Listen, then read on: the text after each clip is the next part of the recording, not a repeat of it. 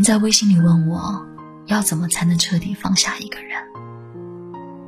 我说，当这个问题不会再出现的时候，也就差不多了。问个题外话，你有没有在大扫除的时候找到过已经丢了很久的东西？我有。前两天趁着好天气，把家里里里外外整理了一遍，在床底的角落里，发现了一粒衬衣扣子。那是年前的事了。那天约了朋友谈事情，又特别想穿那件衬衣，可是穿上以后却发现，他不知道什么时候掉了颗扣子。四下寻找无果，最终在焦急、暴躁和沮丧当中换掉了它。那天路过镜子的时候，我还在想，还是那件更衬今天的装。于是呢。对那颗扣子的执念，就又更深了一点。忙完事情回到家，还到处都找了一遍，还是没有。接下来的几天，我都有留意一些角落，但它始终没有出现。后来就慢慢淡忘了。那天，因为突如其来的意外导致的些许崩溃，也早已烟消云散了。再看到这粒扣子，不是不激动的。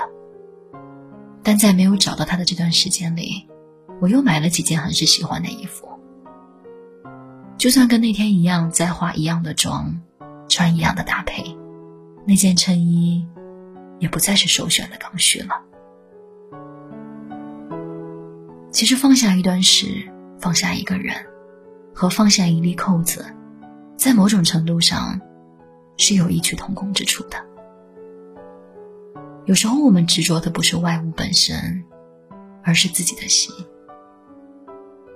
有心者有所累，无心者无所谓。一念缘起，一念放下，都在心间。今天在后台看到一条留言说：“如果放不下一个人，就继续等。”也许等到的是他，也许等到的是终于放手，两个都是好结果。突然想起我年少时候看故事，总是很容易入戏。看完一本书、一部电视剧或者一本小说，总是会沉浸在主人公的后续里，会想他们的以后，想可能会发生的故事和不同的结局。这就导致短时间内很难再翻开新的故事了。直到时间将上一段慢慢淡化，才以一种近乎归零的状态，重新翻开新的篇章。我想，可能念旧的人在长大以后，经历感情，也还是很容易沉浸在这样的入戏里。所以，当一个人走了，当一段关系结束了，都会因他而生出些妄念，束缚自己。但这些束缚早晚也都是会解开的。当时放不下，后来放下了，你还是从前那个你，只是时过境迁，人总会学着习惯。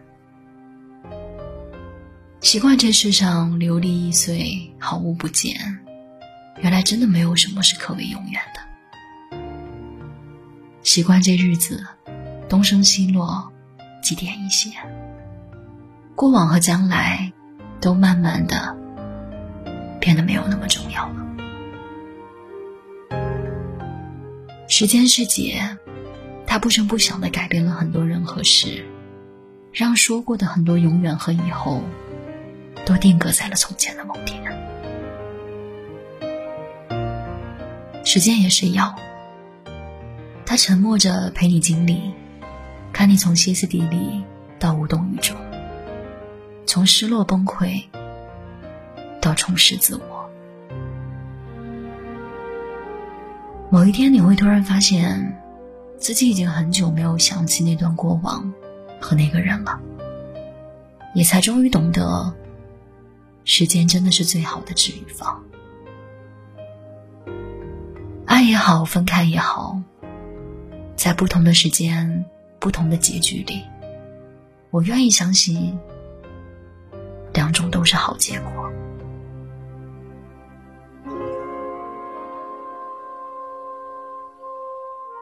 村上春树说：“不必太纠结于当下，也不必太忧虑未来。当你经历过一些事情以后，眼前的风景。”已经和从前不一样了。我想放下一个人的过程，其实从某种程度上来说，不是缓慢的。它像是一种质变，在某一瞬间或者某一时刻，执念突然消减为零。之后呢？再看到那串烂熟于心的号码，早没了从前那种纠结。再听到旁人说起跟他有关的近况，也打心底里觉得无所谓了。就像是放在书架最底层的旧报纸，没有想起，也不会刻意忘记。等某天天气好，来一场大扫除，它就自然而然的进了垃圾桶，要被运送到该去的地方了。这一生啊，不要给自己设限。书看多了，心里自有求和。多去寻找一些你所期待的可能性。想要不负谁，都是需要付出一些代价的。既如此，那便祝我们终于自我。